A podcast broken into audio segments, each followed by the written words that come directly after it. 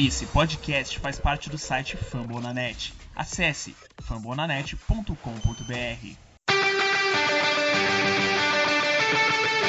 They go to Rush.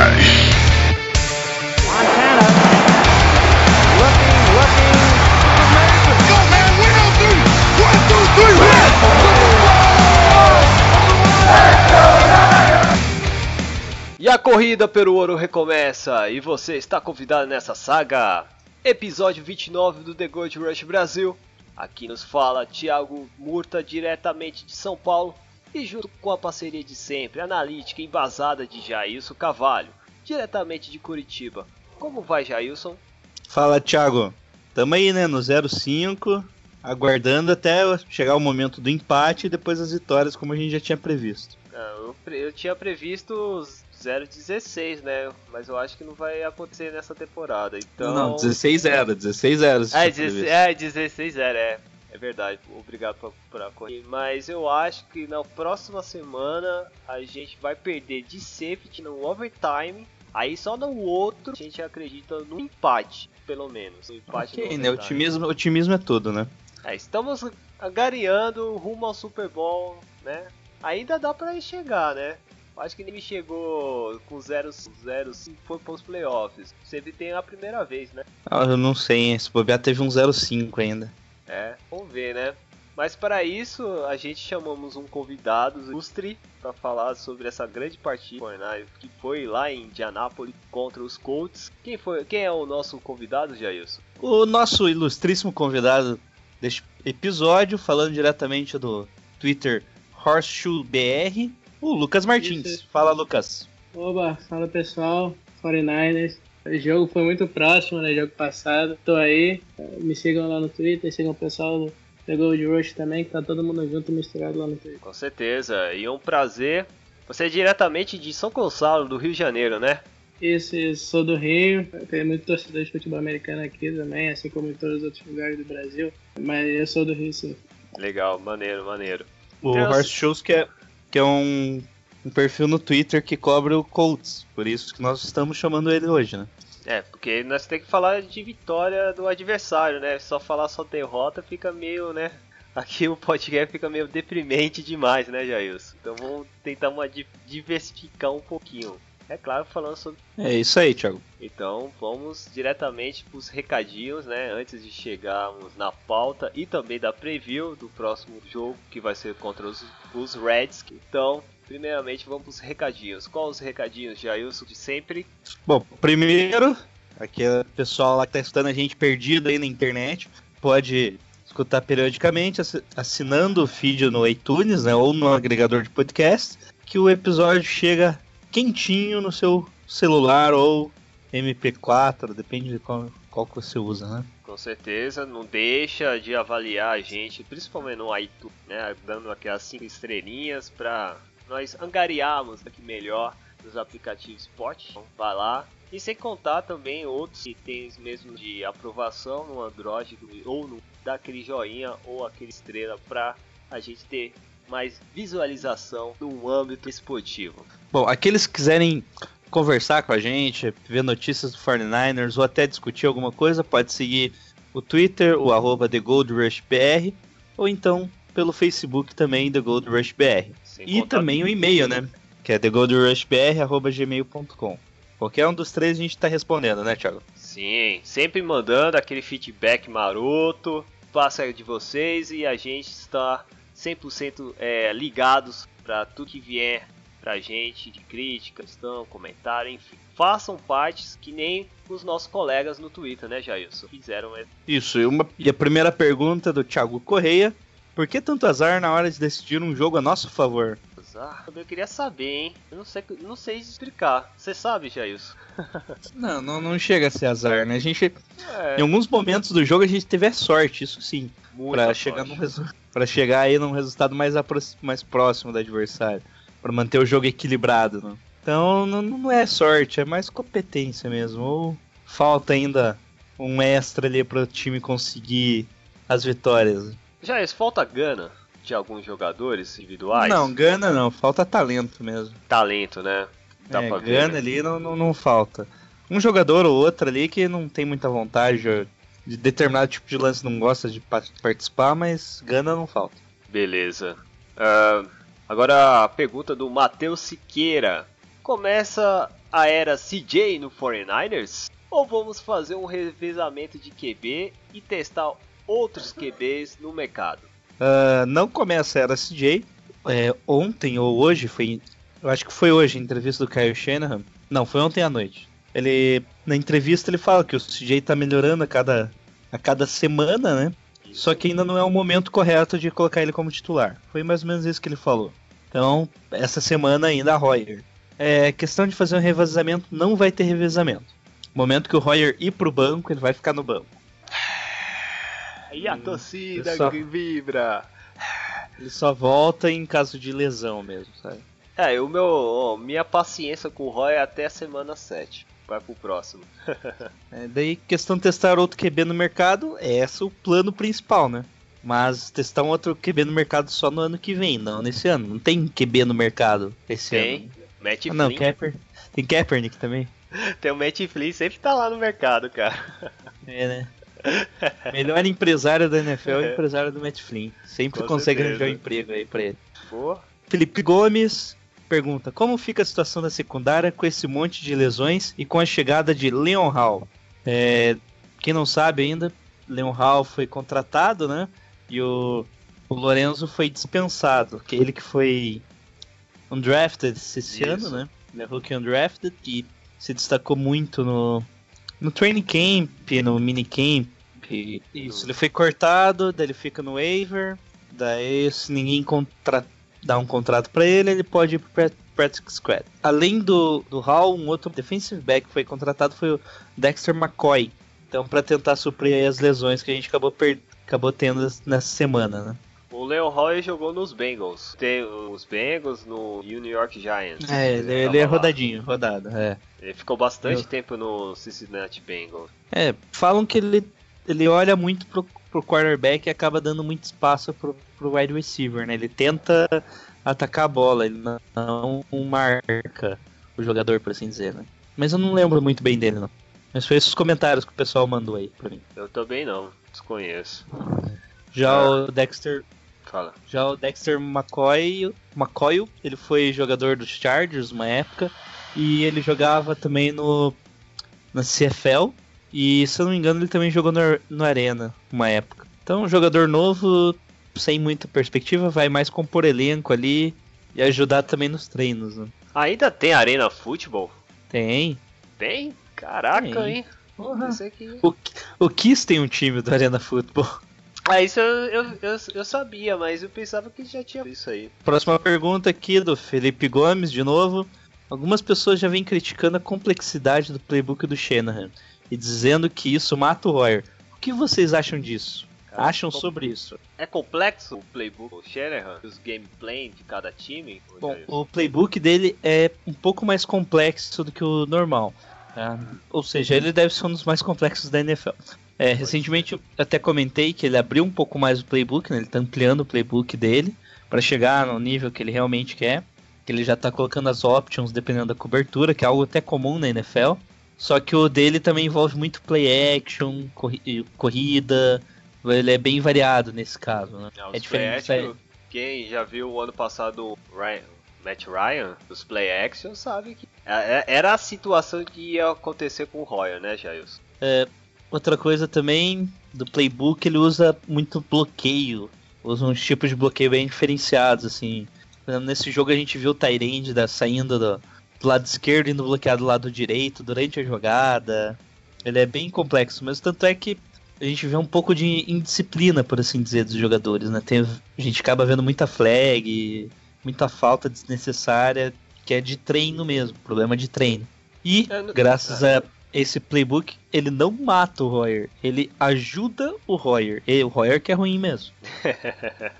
Acho que eu nem vou responder, o, o Quem- Jailson já, já esclareceu o que tá acontecendo e eu concordo 100% com o que a gente tá falando agora. Quem puder rever o jogo, ou, ou ver, né? Preste atenção no começo do jogo, o playbook tá perfeito pro Royer. Muitos momentos ele faz ali um play action, faz uma movimentação e sempre tem um jogador dos 49ers bem posicionado, com nenhum jogador dos Colts em 5 jardas ao redor. Só que o Royer tem as limitações dele e acaba não lançando para esse cara, né? Ele não analisa bem o campo, não faz a análise de todos os recebedores corretamente. Fica muito parado no pocket também. Chama, chama a defesa da sec nele, tá complicado. Ele não É. sabe sentir a pressão, né? É, não sabe. É meio complicado mesmo. Agora, uma pergunta do velho garimpeiro, grande de Santo Santana. É, olhando o nosso schedule, qual ou quais podemos ganhar? Adicionei os Giants e mantendo os Bears. Observação dele. E você, Jair? Você vai quer dar uma mudada no schedule? Tem um jogo contra os Rams em casa, que daí a gente ganha. Será Está mesmo? marcado aqui. Ganhamos, certeza. Ah, eu acredito no empate. Deixa eu ver Agora, aqui. dessa situação, eu acho que eu acredito em empate. Dependendo de como tiver o Cardinals em casa. É, de, de os, os últimos 4, 5 jogos vai depender da situação daqueles cinco times. O Texas vai depender de lesão, Titans, o Mariota volte meia tá lesionado, o Jaguars não, não pode entregar a bola para defesa deles, que a defesa deles é quem faz os pontos, né? Então eu acho que ainda é possível ganhar dos Jaguars, mesmo eles estando com uma campanha boa esse ano. Que eles são um É. time muito de alto e baixo ainda. Então, a gente pegar eles no dia certo, vamos jogar em casa, a gente pode ganhar também. E a defesa jogando bem, é boa, boa de forma regular que eles, tá- eles estão jogando contra os Jaguars, o Blake Border não vai conseguir passar, né? E ponto, né? Nós só fica na preocupação do Fournette correndo. É isso mesmo. Então ainda coloca aí, a gente pode ainda ter. Deixa eu ver. Uma, duas, três, quatro vitórias. É, pode cinco, ser, né? cinco. E se você pensar que a gente. Não sei, você pega ali os Panthers, estão tão bem. Seahawks estão liderando a divisão, dividido com os Rams. A gente pegou três times ali que teoricamente são medianos para bons. E a gente deu trabalho para todos os times, né? Menos pros Panthers na primeira semana. O Então, se a gente pegar em algum time, a gente pode ganhar. O calendário, o calendário desses Niners tá melhor do que comparado ao ano passado, né? É, nos últimos três anos, se eu não me engano, a gente É. ficou entre os cinco calendários mais difíceis, né? Piores de jogar. É, os mais difíceis. Não ti- é, não tinha condições. Tinha jogo que era no Santa Clara e depois ia do outro lado dos Estados Unidos, tá ligado? Jogar não, não, não. não, não, não. É, isso que tá acontecendo nos três jogos que a gente tem agora em sequência, né? É, mas pelo menos tá assim, na, tudo na costa leste, né? Vai pro Colts, depois vai pro Redskins, depois vai pra Cowboys. Agora o Não, Cowboys, Cowboys né, é em vai, casa, voltar, vai voltar em casa. É, mas o problema é que Cardinals, Colts e Redskins, tudo fora de casa, né? Então, É, nós estamos indo você não consegue leste, fazer um né? planejamento muito bom. É, isso é verdade. Lauro Souza fala: Tank for Darnold ou Tank for Rosen? Tá- Isso, ele fala Ah, Darnold, que é o Sandar. É os Ah. quarterbacks, né? O quarterbacks. e o Rosen. Eu acho que não vai tancar pra nenhum dos dois, mas como tem tanta opção, dá pra gente não tancar e ainda pegar o quarterback. Pois é. Eles estão bem, cara. O Hum. Darnold estão bem. O Darnold não, o Rosen mais ou menos. Então, né? O Darnold- também. O Darnold tá mostrando muita deficiência, sabe? É Tá apresentando muitas deficiências assim básicas. Já o Josh Rosen, o time dele ao redor é mais fraco, né? O CLA tá com um time mais fraco.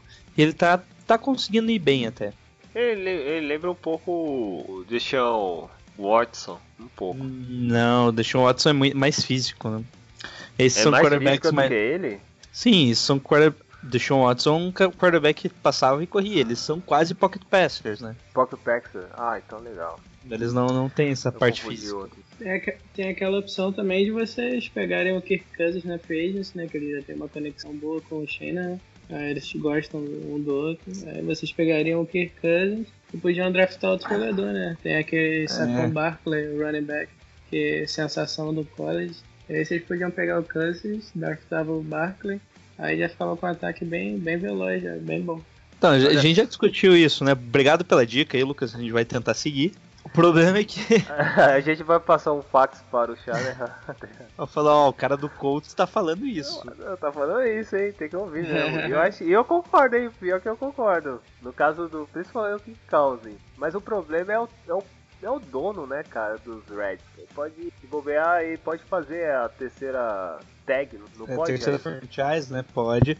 Ele vai, vai receber, eu acho que 15% a mais do que ele recebe ano. Tipo, é um, vai ser uma bolada. sabe? Ele já tá recebendo 25 milhões, se não me engano, 24 milhões. Daí com a terceira tag ainda aumenta uma. Com a terceira tag ainda aumenta a porcentagem em cima do, dos cinco médias, cinco maiores médias salariais, e, tipo, fica uma bolada, mas é e é a última vez que ele pode receber uma tag.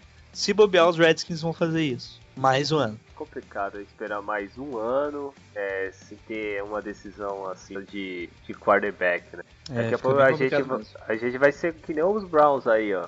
Lembra, Jair, se você falava, ah, o Kaiser joga pra caramba, ô, Ja- ô Thiago. Aí eu falei, não, cara, Nordemi, uma passeio de culpa que o Nordemi não tava lá essas coisas, era ele. Ele, ele não é um cara bom pra, pra equipe. Não, cara. E aí, e aí, qual é o resultado? É, ele tá, tá ok. Ele tá ok, né? esperar. Ok pra os Browns, né? Só se for, né? É. Não podia. Ninguém esperava nem que ele conseguisse a titularidade, né? É? Ah, não, peraí, peraí. Tinha um Osweiler lá, né? Então, o- o- tinha o Osweiler, tinha o, já Kessler, playoff. Tinha o Cody eu- eu- eu não eu- eu não confio- eu não passado. Eu não confio o Kaiser, mas compensação eu não posso dizer o garoto tá falando aí. Porque ele, ele tinha totais condições de Né, ser escolhido como primeiro quarterback? É. É, eu acho que pela deficiência que o Browns tinha é, na posição de quarterback, como você já falou também, o Osweiler era o titular, né, na maioria do training camp. Eu achava que, cara, se você jogasse minimamente bem, é, fizesse algumas jogadas boas, você poderia, tinha grande chance de ganhar a posição dele, né, porque ele era muito ruim. É, como eu, eu, eu torço pro Colts, eu acompanho muito o Texans, e ano passado ele era o quarterback do Texans. Ele tava muito mal. Então eu acho que se você fizesse algumas boas jogadas, poderia ganhar titularidade. E foi o que aconteceu, né, cara? O Kaiser, na pré- pré-temporada, ele fez umas boas jogadas e acabou ganhando a posição. Mas acho, acho que ainda era muito, muito cedo para ele ganhar a posição. Acho que só ganhou por causa da pressão externa também. E ele acabou não começando bem a temporada, né? Já lidera a Liga E estão falando aí que ele pode até ir pro banco, né? E entrar o Hogan lá que entrou bem no último jogo. Então a gente É, vai ver, é. né? É, isso é que é o meu medo, assim. O Fortnite fica bons tempos aí sem uma. uma tipo, fazer um laboratório de experimento de QB, na qual sempre acontece com os Browns, né? Um jogo é um QB, outro jogo é outro QB, e aí não tem um quarterback. Isso aí vai virando bola de neve, bola de neve, bola de neve. Não, mas isso. foi. Espero que isso não aconteça, porque às vezes, assim, você escolher quarterback draft é um pouco assim, loteria, né? Não sabe o que pode acontecer É. no jogar. E você é, só é certo quando já tem aquele jogador é, que já tá rendendo muito tempo no college, né? tipo o Andrew Luck foi, o James Winston, Mariota, esses jogadores assim que você acha mais certos. Mas jogadores pra lá pra terceira, quarta rodada, você já não sabe muito o que esperar. E muitas vezes eles já eles entram na primeira temporada de rookie e vão bem mal, né, cara? Até o Peyton É? Manning, quando, ele- quando ele foi quando ele foi na primeira temporada dele, ele liderou a liga terceiro. E Jared Goff até que tá indo bem agora. Não é o recorde de interceptações do Peyton Manning em carre- carreira de calouro? No ano de calouro? Cara, eu não tenho certeza se é o recorde, mas ele teve muito, muitas interceptações. Se eu não me engano, foram mais de 25, acho que foram 26 ou por aí. Uma coisa desse tipo. Bom, esse é o problema de todo calouro, né? Que muda a velocidade do jogo, muda o playbook. E colocar o Deshaun Kaiser já foi um erro dos Browns, já retirar ele é fazer um erro ainda maior, né? Que além de perder qualquer coisa que você poderia ter com o cara, você ainda tira a confiança dele. Tipo, em Uhum. cinco jogos, primeiro que ele veio, ele não era titular em Notre Dame, né? Ele Sim. disputava a posição. E você já coloca ele no jogo da NFL, na estreia, e já, logo depois já não confia mais nele. Tipo, não faz sentido. Isso é um erro É. da, do Hugh Jackson mesmo. Bom, Sim, para, É, vamos parar beleza. de falar de Browns. vamos parar, vamos parar de falar de draft, porque é todo, todo assim, o Fortnite pede é draft, é draft, é draft. Vamos com calma aí, vamos, vamos ver as peças boas que tá no campo. É a, é a parte de consideração. É, agora o Quest for First Win, eu acho que é Win. Quest for First O O Manuel, que sempre pergunta aqui com a gente, né? Niners. Nossa, é. O Manuel Niners. É. Ray Armstrong voando. Seria ele o Foster. Acha que tem Bowman ser trocado antes da temporada? Vou sair. Não e não. É, Armstrong não é, não é o futuro junto com o Foster. Ele é mais um, jogo de, um jogador de rotação. Ele não tem. Ele não consegue parar muito bem corrida, né? Ele, é- é, ele não- tá se destacando aí, nos últimos dois jogos ele conseguiu interceptação, mas ele não é muito eficiente na corrida. Principalmente passe curto. Tem uns lances aí contra os, com os Colts mesmo. Ele deu muito espaço para recepção. de, de, de bolas. E quando ele tanca, mano, o cara já consegue first down. É complicado também, né? Mas ele tá jogando, comparado, né, o ano passado, né, Jailson? Que mal se falava dele direito. É que ano passado ele jogou bem, na verdade. Ele jogou os primeiros É. jogos ali quando. Acho que quando o Bowman se machucou, foi ele. Sim, ele. tá Mas ele se machucou logo em seguida, assim. Ele jogou É. bem poucos jogos. Mas é, é um lado bom, né? Pelo menos tá virando expert de interceptação na red zone. Isso já é um ponto bom, cara. É, e a segunda pergunta ali que ele fez, né? Sobre o Bowman. É. Não, a gente não consegue trocar o Bowman por dois motivos. Primeiro, que o Bowman tem uma ligação forte com o 49ers, né? Ele, e segundo, ele tá velho já. Dificilmente um time vai querer dar alguma escolha de draft no Bowman, principalmente pela idade e que agora ele deve estar em declínio já. Pô, ele saiu de duas contusão, né? Aí as franquias não querem arriscar tanto de um jogador já. Por mais que a experiência do Puma, Pro Bowler, é, quem sabe Hall da Fame, quem sabe ergo pra gente ainda. pode, pode ser até de muleta, né? A gente aceita. É, mas não é pra qualquer um, não, não tem como trocar não. Então, acabou as perguntinhas, então vamos pra pauta, Jailson. Isso, vamos falar sobre o jogo contra os Colts.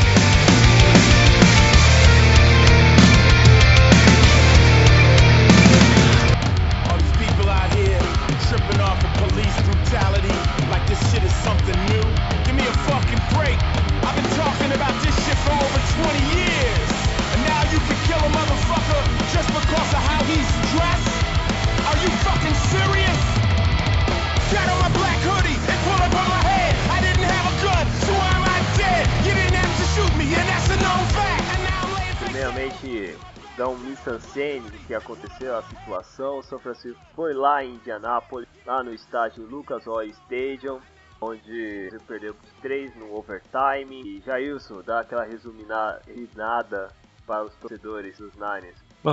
É, o jogo começou, né? Com o Frank Gore correndo, já pra mostrar onde ele tava. né? É, no primeira. Ele, tá usando uma, uma jersey azul, né? Isso me entristece, cara. né, Me desculpa aí, respeito aí o Lucas, mas é que nós temos certa, certo carinho com, com o Gore. É ídolo. É isso. Fala aí, Jair. Bom, seguindo, né? Os Colts já conseguiram movimentar bem a bola, né? Conseguiram avançar ao campo. E só que quando chegou próximo à nossa end zone, lá o T.I. Hilton cometeu uma, uma penalidade, uma penalidade, uma falta, né? Com um falso start, voltando 5 jardas e meio que acabou com, com o ataque do- dos Colts naquele lance.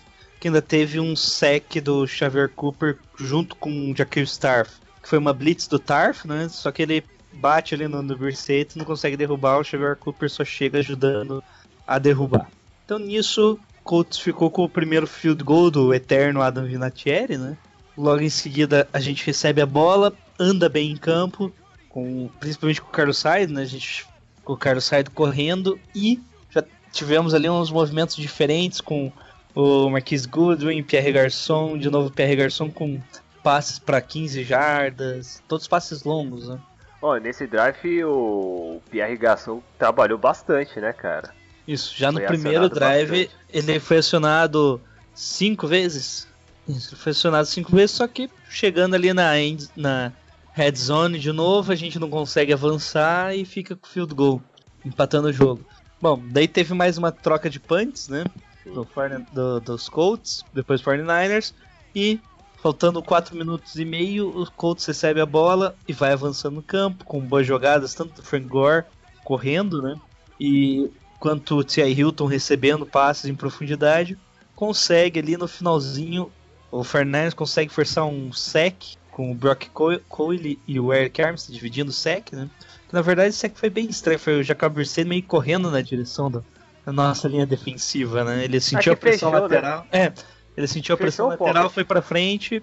Nisso, o linebacker, o Brock Coyle, junto com o Eric Armstead, acabou conseguindo o sec só de, de uma jarda, né? E o. Colts ficam com field goal.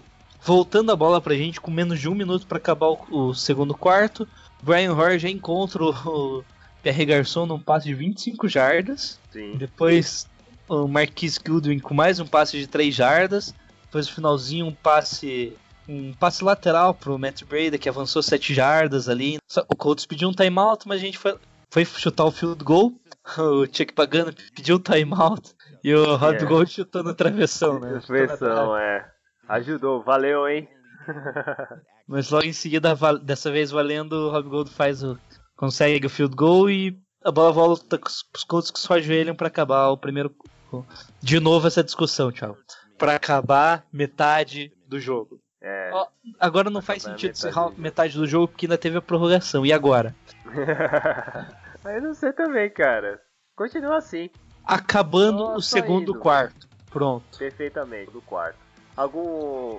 Ah, algum destaque aí nessa situação do quarto? ou- Então, cara, é, que primeiro e segundo quarto tiveram muitos punts, né, cara? É, os ataques foram. né? Sim, sim. É, acabou começo 6 a de 6 o jogo. É, É, o primeiro. jogo, de jogo bem chato. Nas duas primeiras campanhas, eu acho que os ataques conseguiram se mexer bem. É, como vocês falaram bem aí no- na campanha do 49ers, o PR Garçom foi muito bem, foi bastante acionado ali em, em passes pelo meio ali, em rota de slants. É, passes recebendo ali, ganhando dos nossos inside linebackers, que são horríveis, não sabem marcar passe. Então o Shanahan conseguiu explorar muito bem isso. É, na primeira campanha, como vocês falaram também, o T.Y. cometeu uma falta é, e foi muito mal nesse começo de jogo, o T.Y. É, ele cometeu faltas bobas, é, teve aquele drop também, não sei se vocês lembram, foi uma bola bem longa do Brissette e ele deixou passar pelas mãos dele no começo do jogo também. Mas felizmente ele voltou a ser o T.Y. de sempre é, do segundo tempo, no segundo tempo e no final do primeiro tempo e conseguiu dar boas alegrias pra gente. Ele é muito veloz, né, cara? Sim, sim. É, a principal, a principal qualidade dele é essa, ele é Nossa. muito, muito ágil, muito veloz, então é muito difícil para para cornerbacks que sejam altos marcar ele, porque ele se livra muito bem e, e consegue sempre muitos passes longos, o Brissette tem acionado bem ele também, estão criando uma conexão boa. Então, em passes longos, o White tem trabalhado muito bem já é o terceiro da liga em, em jardas recebidas, já atrás do Tony Brown e do AJ Green. Isso para um jogador, é, pra um jogador que tá sem o Andrew Luck, né, cara, que é o quarterback titular, é um grande feito. Sabe quem que eu, que, eu, que eu achava que era a dupla per- perfeita pro T.I. Hilton? O grande Brasil. Não, Brasil? Zil, Zil, Zil, Zil, com Z. Lembra dele, Lucas? Lembro, lembro sim, cara. Jogou Ele- no Colts aqui no 2010, 2011, 2010. Esse, por aí. ele, ele foi suspenso, né? E nunca mais voltou, coitado. Coitado Sim, do Brasil. É, eu acho que na época do Brasil, acho que o PR Garçom ainda tava aqui também. Radway, TY, é, Brasil. Eu só não lembro se o Garçom já tava ou se ele já tinha saído. Mas esse pessoal tava todo lá. Então, vamos falar do terceiro quarto já, isso. O terceiro quarto começou com nossa equipe já sofrendo um sec, né? Do, que foi dividido, né? Jabal Sheard com o Jeremy George. Nesse, o Brian Hoyer sofre outro fumble, que dessa vez foi recuperado pelo Carlos Hyde. Então, um three and out com um bom passe pro Trent Taylor, um fumble recuperado pelo Hyde e um sec.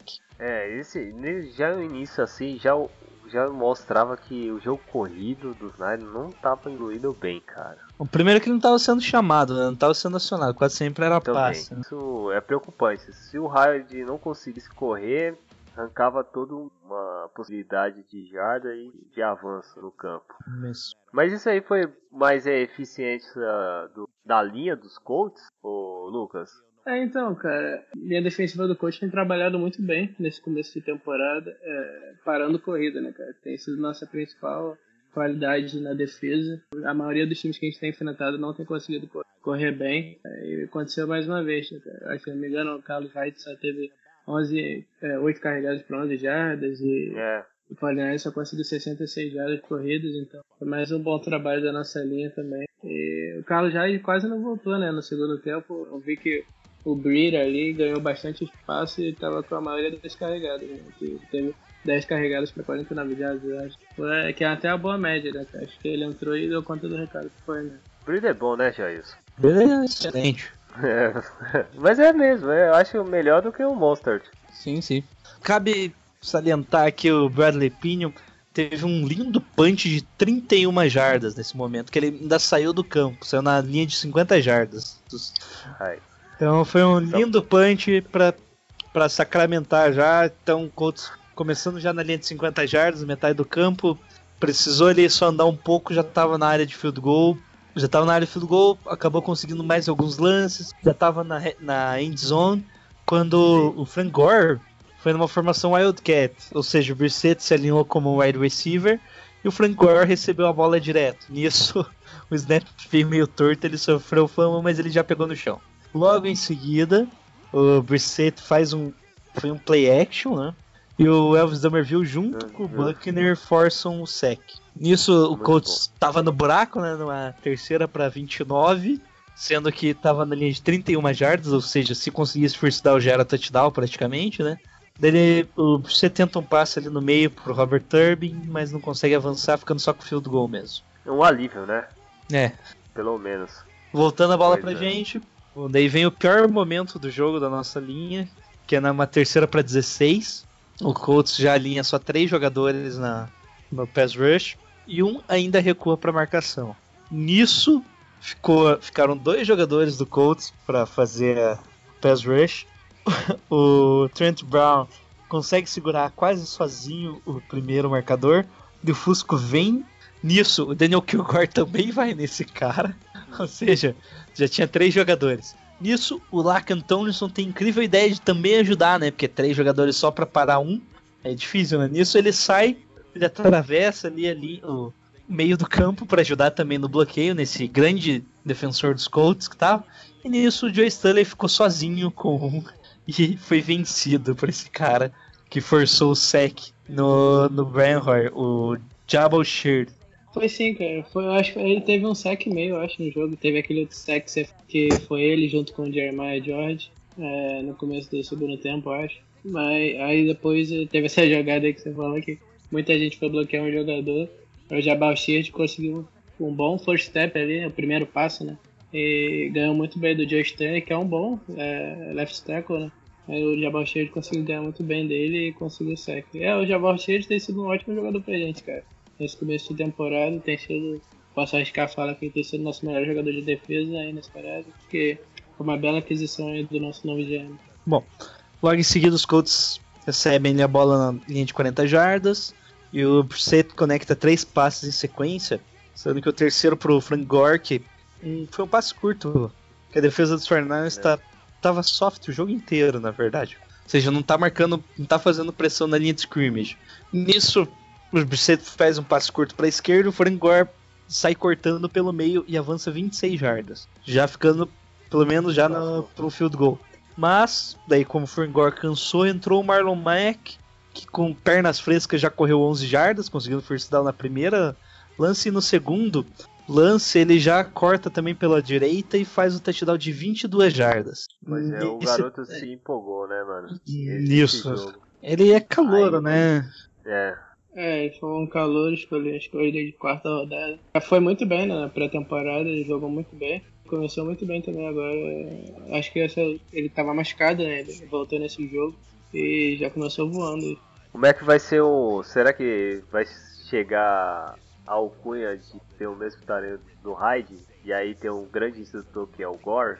Cara, é, pode ser. Ele, ele é, ele é bem promissor. Ele é um bem promissor.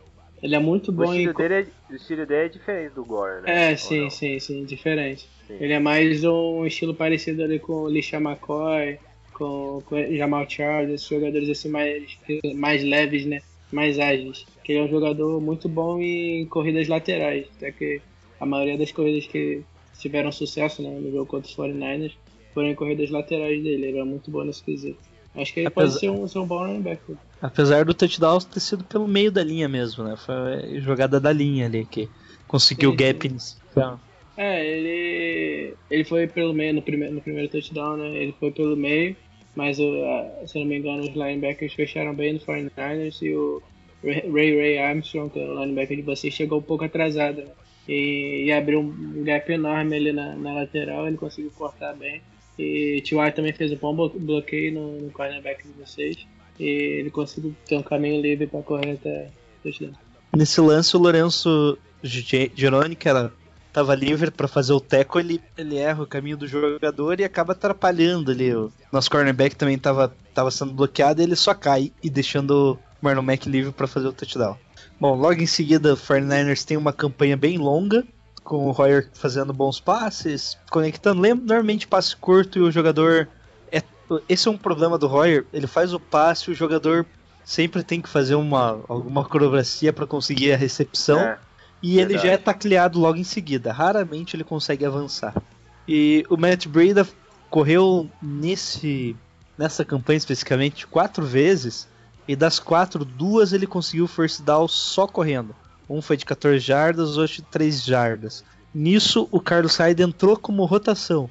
Ou seja, o- de acordo com o Shanahan mesmo, o Breda, nesse momento, quando ele tava com a Hot Hands, né, que tipo, tava pegando fogo, o Breda foi considerado titular pelo Shanahan a partir daquele momento. Então, a partir Sim. daquele momento, ele receberia a maioria dos snaps como running back. É a mesma situação que ele fez o ano passado com o Freeman e o Coleman. Isso, ele Quando o Coleman se empolgava muito e recebia passe e corria, aí o baixava um pouco a bola do Freeman até ver como daria resultado ou ganhava a partida com, com essa alternância. Isso. Foi, foi interessante, tem que aproveitar mesmo. Ele acredita muito no momento do jogador, né?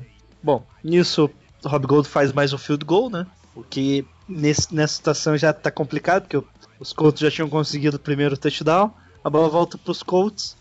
No primeiro lance, o Jacob Brissett faz um play action contra o, o Terry Hilton num passe de 63 jardas, numa marcação dupla, só que a marcação estava muito espaçada. Então o Terry Hilton conseguiu a recepção e ainda conseguiu mais uns umas 4 jardas correndo ali. É, nisso, os Colts só precisavam correr mais algumas vezes com o Marlon Mack. E chegando no finalzinho ali, o Jacob Brissett faz um, um quarterback draw, né? Que era tão móvel o quarterback draw que o narrador anunciou. Ai, caraca. Ele fala, Deu, fala Colts alinhado, provavelmente um quar- quarterback draw. É, touchdown Colts, daí só anuncia, né? Porque era um pocket limpo, ele só dá dois passos pra trás, ele tava no shotgun, só recebe a bola e já vai correndo pelo lado, faz o touchdown. É, nessa campanha teve uma jogada até interessante, se eu não me engano, foi uma. O coach tinha uma terceira pra 10, eu acho. Só que acabou cometendo um false start, que virou uma terceira pra 15 ali na red zone. Uma situação bem complicada mesmo. É, eu acho que o coach chamou a corrida só pra ganhar algumas jardinhas de chute de gol. Mas aí o Marlon Mack é, conseguiu co- uma corrida pelo meio. É, o jogador do Colts não conseguiu bloquear o jogador de vocês. E só que o Marlon Mack bateu nele, girou o corpo e foi Eita. correndo pela lateral e acabou ganhando as 15 jardas e, e quase conseguiu o touchdown. É, o juiz tinha marcado touchdown, mas você via ali que não fazia sentido, porque ele saiu tanto pela lateral quanto já tinha caído no chão, né? O juiz sim, pirou, o né? O juiz o pirou, né? ainda. É, o juiz pirou nessa marcação. Ele olhou ali, nossa, da onde touchdown? Não faz sentido não. E foi isso mesmo, foi- era uma terceira pra 15, na verdade. Situação bem complicada e só a defesa de vocês deu mole ali. Ele conseguiu se livrar bem dos tackles e, conseguiu first. Esse foi um outro momento que a defesa foi soft, né? Que fez, alinhou ali os três, os quatro jogadores da linha defensiva e toda a secundária ficou recuada 10 jardas, aguardando o passe e só e correram. Bom, logo em seguida, bola dos 49ers de novo, Royer consegue conectar dois passes em sequência pro Goodwin, um de 20 jardas, outro de 51 jardas. Esse de 51 jardas novamente em marcação dupla. Por algum motivo, o Royer gosta do Goodwin em marcação dupla e consegue conectar esses passes longos em marcação dupla. Já chegando na end zone, ele faz um chauffeur pass, que é só o passe pra frente, assim, só jogando, tipo, jogando a bola fora pra frente pro Kyle Juice, que entra com, pro touchdown. Foi até uma boa chamada do ne- nesse momento, por causa que a linha dos Colts não estava esperando, né? Um shovel pass e o cara, e o Kai Schultz, cara, avançou muito bem, cara. Conseguiu achar um buraco certinho no lado direito da trincheira. Foi alegria, né? Pelo menos pra dar aquela, aquela aliviada. sim, sim. assim dizer, Aquela né, esperança, né? cara? Pô, É, ele é um. Ele é um running back, é um fullback bem útil, né, cara? Ele era do, É. Ra- do Ravens, ele fazia muito sucesso lá, porque ele era, recebia bem passe e bloqueava muito bem também. Ele é um dos melhores running backs da NFL. Fullbacks. Nisso, faltando 5 minutos e 30, bola pros 49ers. Tem provavelmente a melhor campanha ofensiva dos 49ers até agora. Três passes na Foi. sequência pro, pro Kiro, longa. dois passes longos, um- o terceiro foi menos, foi um passe relativamente curto, só que ele avançou também 19 jardas. Então ele teve na sequência dois passes para 19 jardas e um para 27. Só nessa Isso. campanha. Chegando na end zone, o Trent Brown faz uma false start.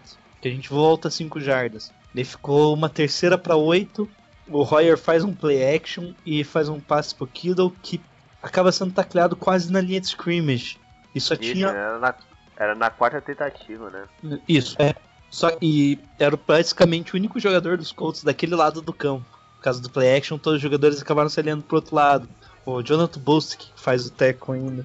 Ou seja, que ele conseguisse quebrar esse teco, ele entrava na endzone já.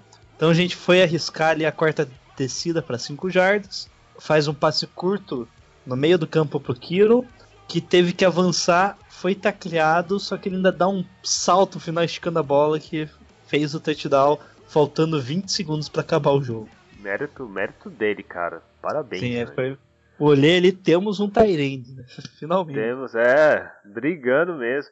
E ele é parrudinho, você perceber assim, cara, ele é meio parrudinho e vai mesmo, E cara. ele é bom bloqueando também. Ele já, já Bloqueando. era esperado, né? Quem ganhou, ele bloqueava muito bem e recebia passes ok, né? Pronto, Tyrande tava bem.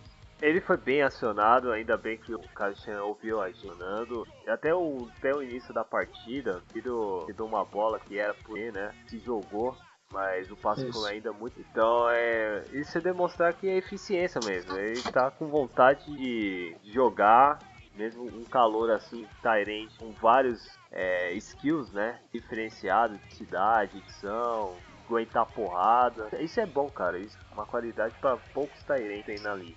Isso. Bom, nisso o jogo acabou ficando empatado. Na entrevista de hoje, de ontem, o Shanahan comentou que ele pensou em tentar a conversão de dois pontos. Só que ele acreditava que a gente, que o, o time estava no momento, né? Tava com o momento virado pro, pro 49ers. E ele confiou que ou a defesa ia parar ou o ataque ia pontuar. Bom, vamos Perfeito. pro overtime, o segundo. Mas aí, se o Jair fosse head coach do 49ers, Ah, eu ia tentar. Eu ia tentar. Ia tentar, né? Ia, ia. Se eu pensar qualquer coisa, É, se perder já perde agora, se for ganhar já É, ganha perde agora e foda-se. É. Porque dependendo, Até da porque- situação, dependendo da situação, Thiago, é só complementar aqui. Vai ser o segundo overtime da equipe em semanas consecutivas. Nisso o nosso time já tá ficando cansado. E o time dos Colts não. Você tem que levar isso em consideração também. Não foi isso o, resu o resultado final, né? Não foi isso que interferiu no resultado final.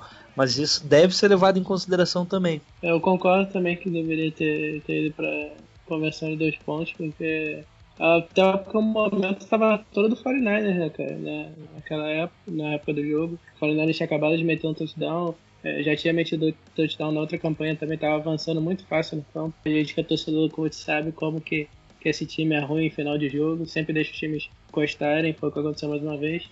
Então, acho que se o 49ers tivesse apostado ali na conversão, acharia bem provável que eles conseguissem, até pelo momento, o ataque do 49ers estava dominando muito a defesa do coach. Então acho que seria uma boa aposta ali no momento. E se não conseguisse É a isso. conversão, ainda, ainda tem o kickoff, né? Ainda podia tentar um outro sidekick ali. Sim, Ué, sim. e o, pô, e o, Gold é mestre, mestre disso, cara. É. Ele fez os melhores da, da, da liga. Só que, só pra relembrar, esse drive foi o TD do. Foi meio, cara. Isso é. Nós, nós, Não, é, foi nós 5 aproveitamos. minutos e 10. Só que o Fernandes recebeu a 10. bola com 5 minutos e 30 no relógio. Ou seja, questão de play calling foi perfeito. Você não tem como criticar. Você gastou perfeitamente o relógio, o máximo possível, e no final ainda pontuou. Dava pra aproveitar mesmo es- os dois, arriscar, né, os dois pontos que, assim, a chance era mais satisfatória a gente fazer do que perder, né? Porque perder, né, 0 sim já poderia ser viável É. na, É. na ocasião. Só comparando o play calling, no outro touchdown, que faltava 9 minutos e a gente tava duas posses atrás, a gente fez o touchdown em menos de 2 minutos. É, Isso sem pedir só. timeout, né? A gente conseguiu em menos de 2 minutos fazer o que tinha que fazer. Recebeu a bola de novo, daí tinha que gastar o tempo, gastou o tempo, perfeito. O time funciona como um relógio nesse momento. Bom. beleza. E aí chega no overtime, Jailson, aí eles ganharam, né, no cara coroa, né? É isso. E nisso o Brissett resolve achar o Tia Hilton novamente em profundidade. Só que o Tia Hilton não consegue recepção, só que o Rashard Robinson resolveu aparecer no jogo finalmente. O Rashard É. Robinson teve seis bolas na direção dele esse, nesse jogo, né? E normalmente ele não estava marcando o Tia Hilton. Só quando o Tia Hilton caía do lado dele que ele marcava. Então, ao contrário do que a gente tinha comentado no, no preview, né, que seria um bom embate para ver, não teve esse embate. Quando teve, o Rashad Robinson dominou esse embate. Dos seis lances na direção dele, cinco foram em passes incompletos, um passe completo para 13 ou 19 jardas, não lembro agora. Não tô aqui anotado. E teve esse que foi. Só não foi marcado o pass interference porque a bola foi mal lançada. O T. Hilton não tinha chance de receber essa bola. Daí foi marcado só um holding. E nesse holding daí era uma terceira para 9, ou seja, a bola já ia voltar pra gente. Marcou o holding, primeira descida, um pouquinho depois ali o Dante Moncrief recebeu um passe de 15 jardas, depois o T.I. Hilton um passe de 46 jardas. Não, esse de 46 foi longe. foi, foi. Porque ele tava no meio, cara. Tava. Isso, daí ficou uma primeira pro gol, na linha de 8 jardas. O Jacob BC força o passe ali no meio e é interceptado pro Wayway Armstrong, que retorna para 29 jardas. Ou seja, o momento era tanto nosso que teve interceptação e voltou ainda o momento. Na, é, na, rede, na red zone, cara, como é. pode isso, velho? Se eles só tivessem chutado o field goal, já, tá, já, a gente já tava fudido. É, né? já tava. A gente, é. E o Ray Ray Robinson, quando ele recebeu a bola, tinha, acho que deu quatro jogadores do Fortnite, viu bloquear direito, cara. E ele até avançar pra ganhar mais. Não, ele, ele avançou, só que ele, ele acabou pisando na lateral, né? É, pisou na lateral. Ele ia avançar mais tipo umas também. 15 jardas ali, só que ele foi desviado no jogador dos Colts, pisou na lateral, continuou correndo, daí o juiz voltou um pouco o lance. Lembrado. Bom, a bola voltando pra gente, teve um pass interference de 20 para 22 jardas, que a gente ficou na linha de 50 jardas, eu pensei, pronto, né, vamos ganhar. Só correr três vezes ali, se conseguir um first down, a gente praticamente está garantido o field goal. Daí o Shanahan chamou a primeira corrida e holding ofensivo, 10 jardas, voltamos para a linha de 40 jardas. Nisso, o Royer acabou tendo que forçar os passes, não conseguiu completar o terceiro passe, né? forçando o punt. E, novamente, depois do punt, Marlon Mack consegue uma corrida de 35 jardas, que eu pensei que ia ser touchdown já. E só teve, só foi correr ali, tentou mais um passe que não precisava. Depois correu de novo, só conseguiu uma jarda, não conseguiu o first down, tentou um field goal, conseguiu field goal de 31, é, de 51 jardas com o Vinatieri liquidando a partida novamente, Fornés perdendo no overtime. Final do jogo, é. Colts 26, 49ers 23. Eu, eu achava muito que eles iam empatar. Ali no, depois que vocês chutaram punch, principalmente, eu achava que o Colts não ia conseguir mais nada ali. Mas porque faltava eles... pouco tempo também, né? Sim, faltava menos de 5 minutos, eu acho, pra terminar, porque agora o overtime passou de 15 para 10 minutos, né? Então a chance de empatar é maior. Mas o Marlon Mack conseguiu uma excelente corrida ali para 35 jardas, né? colocou a gente em boa posição de campo para chutar o field goal e aí Vinatieri, que é para mim o maior kicker da história, entrou e deu conta do recado. Beleza. Uh, Jailson, o que você achou dos linebacks? Uh, os linebackers, Ray Armstrong foi bem, né? Conseguiu lá ó, a interceptação que meio que deu esperança para a gente continuar no jogo ajudou bastante no parar jogo corrido, com cinco tackles, ainda mais um assistido. Já o Bowman ajudou mais parando o jogo mesmo, corrido, com cinco tackles e ainda mais cinco tackles assistidos, né? Que assistências de tackle. Uh, eu nunca sei onde colocou o Demerville, se eu coloco, considero ele defensive end ou outside linebacker, né? Mas de qualquer forma, ajudou ele a conseguir um sec sozinho e mais um auxílio nenhum. E o Eli Hare, nesse jogo, ele não apareceu, basicamente. O Aaron Lynch só apareceu para fazer aquela falta. E foi isso do, do nosso corpo de linebacker, né? Brock Coyle ainda ajudou um, em um sec, que ele é o nosso reserva, né? Mas no geral, os dois titulares ali, Ray Armstrong e Navarro foram sólidos. E o restante não ajudou nem atrapalhou muito no jogo. E Lucas, o que, que você achou okay. do seu corpo do corpo de linebackers dos Colts? Ah, cara, o corpo de linebackers do Colts é, é, bem ruim, principalmente os inside linebackers. Os outside linebackers, é, a gente joga numa defesa 3-4, né? Então são quatro linebackers ali, dois outside e dois inside. É, os outside linebackers tendo muito bem nesse começo da temporada até. São o John Simon e o Jabal Shears. Jabal Shears nesse jogo teve um sec meio, né? Então foi, foi muito bem. Mas os inside linebackers têm sido o principal problema do coach na temporada. É, esses são dois linebackers que são muito lentos. é, o John Bosch e o Anthony Morrison são muito lentos e eles são muito, muito ruins em marcação de passe. É, eles não conseguem marcar ninguém. Vocês puderam até ver no começo da partida como que o como que o Pierre Garçon recebeu muitas bolas ali pelo meio. E no final também com o George Kittle ali sendo marcado na maioria das vezes por, por ele e conseguindo bastante sucesso também. Então, é, eles são o principal ponto aí que coach tem que focar na próxima é, off-season para poder melhorar aí nessa. Então, Jailson, uh, e agora a secundária? A nossa secundária foi o ponto fraco da nossa defesa. Né? Como disse, tirando o Rashad Robson, que finalmente teve um bom jogo esse ano, né? Que ele só teve uma recep... só sofreu uma recepção para 15 jardas em seis targets que ele teve, né? Que ele estava ali cobrindo o jogador. Só que ele acabou fazendo uma flag ali no, no como eu já havia falado, né? Uma falta de 5 jardas. Só que o restante, tanto os safeties quanto os outros cornerbacks foram mal pra caramba, deixando muito espaço e nisso você explorou bem, principalmente em rotas profundas. E você, Lucas, o que, que você achou da secundária dos Colts? Cara, a secundária do Colts não foi tão mal assim. A gente tem sofrido muito da secundária e nos linebackers, questão de marcação de passe, né? É, o Colts eu acho que era uma das piores defesas marcando passe, então a gente tinha sofrido muito nesse quesito, mas nossos cornerbacks atuaram até bem. O Voltei Davis foi que sofreu um pouco mais, que não tem jogado bem nesses dois jogos dele de volta de lesão. Mas o Rachel Melvin teve uma boa partida. No segundo tempo ele ficou marcando o PR Garçom o tempo todo. E o Garçom só teve uma recepção, que foi aquela que foi, o passe foi desviado e conseguiu agarrar a bola.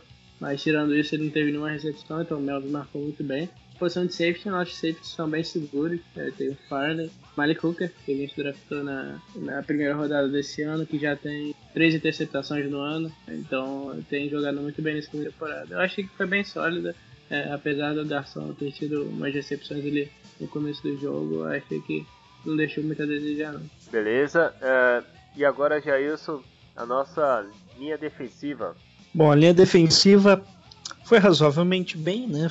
Pressionou bem o Jacob Brissett, só que não conseguia finalizar, né? As pressões. Buckner novamente dominou ali a linha, né?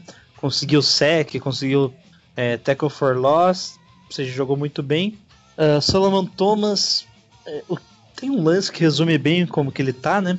Que ele consegue ganhar do, do bloqueador dele pelo centro, pelo meio do, da linha, só que a corrida é pela lateral. E quando ele tenta voltar para lateral para conseguir o tackle, o offensive tackle consegue dominar ele e ele vai recuando umas duas, três jardas. Ou seja, o Salomon Thomas continua sendo inconsistente ainda. Porque, como falei, né? No, nos outras rodadas ele ainda não tem o corpo ideal para por uma linha defensiva da NFL. Mitchell jogou bem, ele parou, ajudou muito no jogo corrido e também o reserva dele, que entrou em algumas, alguns snaps, o DJ Jones, ele entrou e ainda conseguiu ajudar em tackles for loss. Né? Ele teve dois tackles só no jogo inteiro e um deles foi, por, foi for loss, ou seja, foi para perda de jardas do adversário. O DJ Jones entrou só em 16 snaps e foi bem neles também. O Xavier Cooper foi outro que entrou algumas vezes e conseguiu ajudar bastante a nossa linha. Então, o interior da linha, ali, os defensive tackles e nose tackles, quando entraram, entraram bem ajudando bastante, né? Tanto o DJ Jones, que é o Will Mitchell e o, até o Xavier Cooper, os três fazem a rotação, os três estavam bem. Xavier Cooper, inclusive, conseguiu um sec né, no jogo. Porém, fica de novo pro Eric Arms, que dessa vez ele conseguiu ali ajudar o sec, como eu falei, ele foi mais do Brissett que foi na direção dele, né? Mas ajudou pelo menos a parar o jogo corrido dessa vez, que ele não, não conseguiu auxiliar no, nos jogos anteriores. Então já tá se acostumando melhor com a nova posição dele. E você, Lucas, o que, que, que, achou da, tua, da linha defensiva dos Colts? Ah, achei que foi, jogou muito bem, cara. A linha defensiva do Colts tem sido o ponto forte da defesa é, nesse começo de ano. É, tem ótimos jogadores ali, como o Jonathan Hanks, que foi a nossa contratação mais cara da, da, da off-season. É, o Henry Anderson também, que foi uma escolha boa também, nossa, em 2015. É, o All Woods, que foi um jogador que a gente contratou na off-season, que ninguém esperava nada, ele tá jogando muito bem. É, então, como eu já falei aqui nesse podcast, falei no podcast do Colts também, é, o Niners sofreu muito na corrida.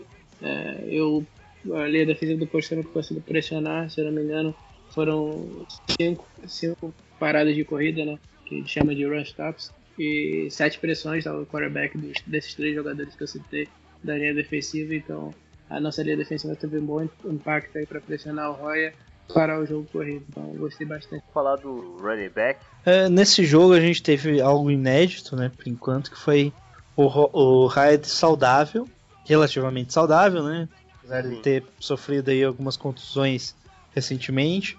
É, ele estava saudável e ele não foi o principal jogador do, do, do ataque. O Matt Breda recebeu muito mais, é, mais snaps que ele, principalmente pelo momento que o Matt Breda estava, né? Correndo muito bem. E nisso a divisão acabou ficando muito maior do que a gente está acostumado, né?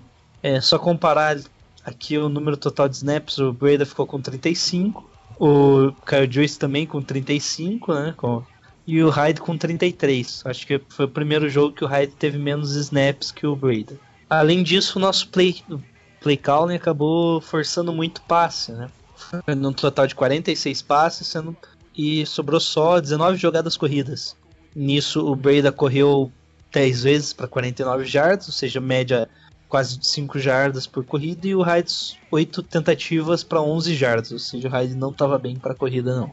Lucas, o que, que você achou aí da divisão entre o Marlon Mack, Frank Gore e o, e o Robert Turbin? O Marlon Mack foi o que teve menos snaps, né? Mas ele foi, conseguiu ap- aproveitar melhor esses snaps. É, o, o Gore, ele não teve um jogo muito bom. É, ele cometeu algumas faltas bobas. Se não ele teve dois false starts. É, ele teve um. Não, um false start e dois fumbles, só que vocês não, não recuperaram. Ele mesmo recuperou, se não me engano. Que não é uma coisa comum pro Gore, é um running back que protege muito bem a bola. É, então, é uma coisa em comum. Acho que ele tá jogando contra o 49ers, foi um fator. É, deu uma emocionada nele e ele acabou tendo um joguinho ruim. Não ruim, mas fora do, fora do padrão excelente que o tem. Mas o Marlon Mack que entrou. É, o Turby é um jogador que mais para corridas curtas né, e passes. É, mas o Marlon Mack foi um jogador que realmente foi o diferencial é, para a partida para mim. Porque nas três campanhas do Colts principais de pontuação, ele foi um jogador importantíssimo. Na primeira ele conseguiu o touchdown naquela corrida lateral, na segunda, que foi mais que foi a campanha do touchdown, segundo segundo touchdown, ele conseguiu a corrida que eu falei, numa terceira para 15, é, ele conseguiu first down e depois o Brissett no- entrou na end zone correndo. E no overtime também, que a gente já todo mundo achava que ia ser empate, ele me arruma uma corrida de 35 jardas e dá a vitória pro Colts. Então eu achei que ele foi muito bem nessa partida. Pra mim foi o melhor jogador da partida. Ele merece ter mais snaps aí eh, seguindo, né? Na temporada.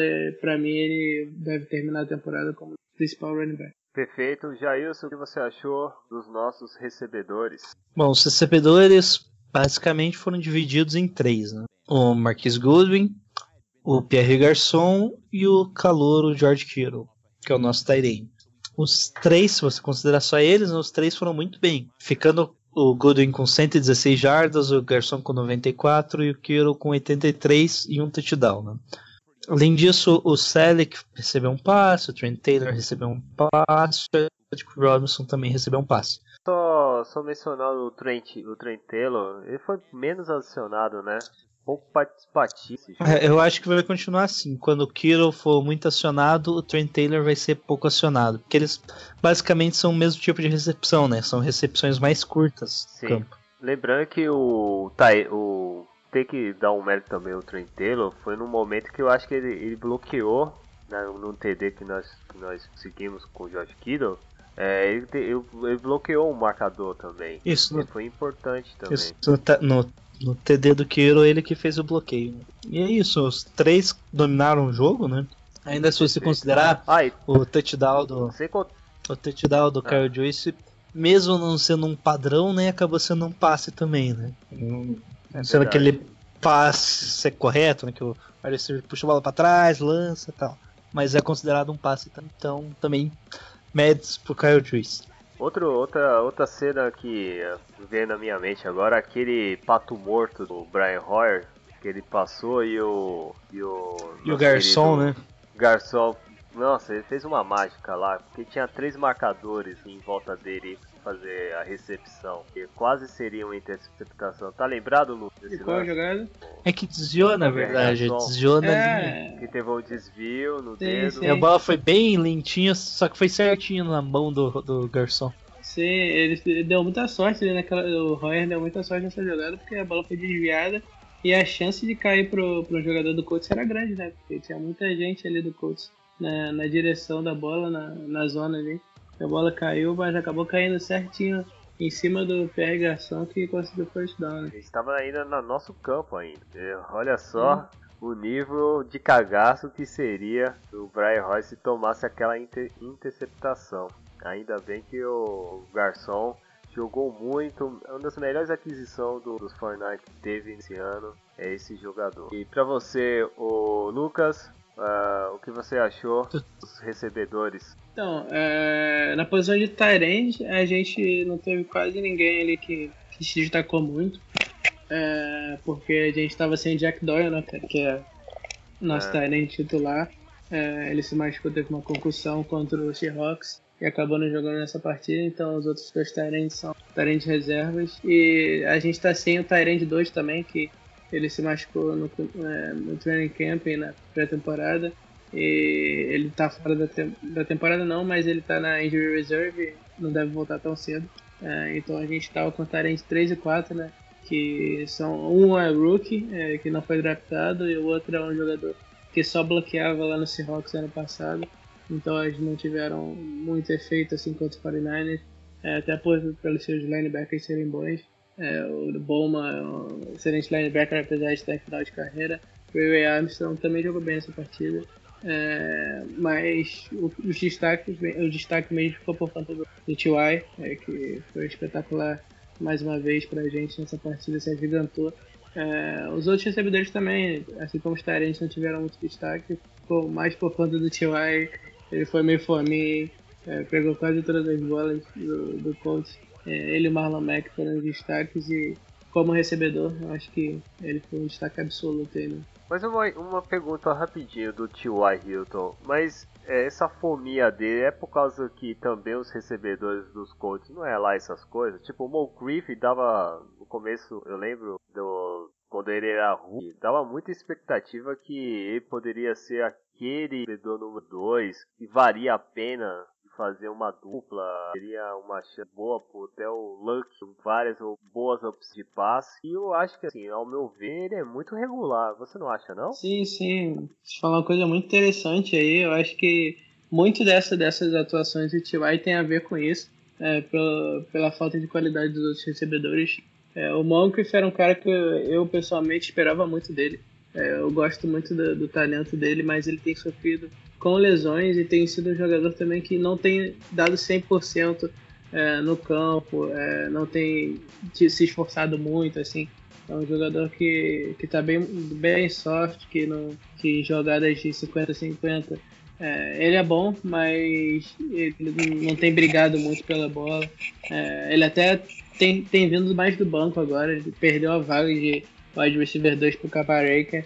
Camarek que também não é aquele wide receiver 2 top da NFL, é, igual tem outros wide receiver 2 aí. Por exemplo, o Goodwin de vocês, que é um wide receiver 2, é bem melhor que, que o Aker.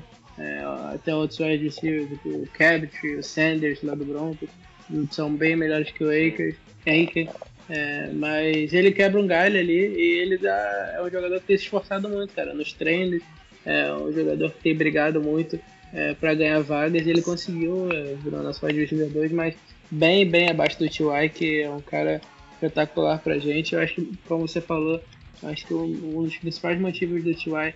É receber tanto target, assim, tanta bola, é pela falta de qualidade dos outros recebedores. Perfeito. Jailson, vamos falar do quarterback nosso? Vamos falar do Royer. Vamos falar do Roya. É a- É a vez do Roya agora. Bom, se você. Se alguém só olhar a estatística, vai achar que o Royer jogou bem pra caramba, porque foram 26 passes completos, né? É, além de dois touchdowns e 353 jardas. Ah, o que acontece com o Royer é que os erros mentais dele atrasam muito a movimentação dos 49ers. Boa parte desses passes completos foram no final do jogo. Ou seja, no, naqueles Verdade. 2 minutes, no 5 minutes e, e o Two Minutes Drive, né? Que quando o playbook prioriza passes completos para ir avançar rapidamente no campo. É, isso deu uma inflada nos números dele ali no final do jogo. Até passando pela primeira vez os 60% ali, né, de passes completos. É, e também outra coisa, aqueles dois fumbles que aparecem ali na estatística dele acabaram não interferindo tanto no jogo assim, porque foram fumbles que ele mesmo recuperou ou que o Hyde acabou recuperando. Então, na medida do possível, o Roy jogou bem, né? Mas com as limitações dele. Não tenho muito comentário sobre o Royer dessa semana, porque a gente já comentou a mesma coisa nas últimas, nas últimas semanas, desde a primeira semana, né? Que ele é um quarterback ok, limitado, vai ter dias horríveis, vai ter dias ok, vai ter dias horríveis, vai ter outros dias quase bons, que foram Sabe esse, que- né? Sabe, Jair, você sabe o que eu fico mais do Royal? É assim, é quando ele acerta dois passes ou um first down, ele não dá sequência, cara. Ele fica travando. Ele, ele, Ele, do ele para, é do tipo, ah, já fiz o meu, minha, meu papel, consegui fazer dois first down. Tá ótimo nessa, nesse drive. e ele tem um bloqueio mental quando Oi. chega na, na red zone, né? Cara, esse bloqueio mental não é só com ele, né? Você sabe que, pô, chegar na Red Zone desde o tempo do Jim Harbaugh com, com o Corey Kaplan e com a- até com o Alex. Mas, cara, mas isso aqui é gritante, tá? Com o Brian Roy é, é gritante, não dá não, cara. E, do- tipo, ele, ele pede a, a vontade quando ele se aproxima da Red Zone, cara. Tipo, ah, aqui tá bom, hoje já tá garantido. Às vezes parece é, apresentável quando nós as- assiste na, na tela, cara. Essa falta de vontade de fazer um TD é, é complicado. Diferente, né, o Lucas, o Jacoby Brissett, que tá empenhando bem, né, como segundo QB, né, Jair? né, o Lucas? Sim, cara, ele vem me surpreendendo bastante. É, é, na hora que, que ele foi trocado, né? Ele foi trocado pelo Felipe Dorset, que era um receiver nosso que escolheu na primeira rodada.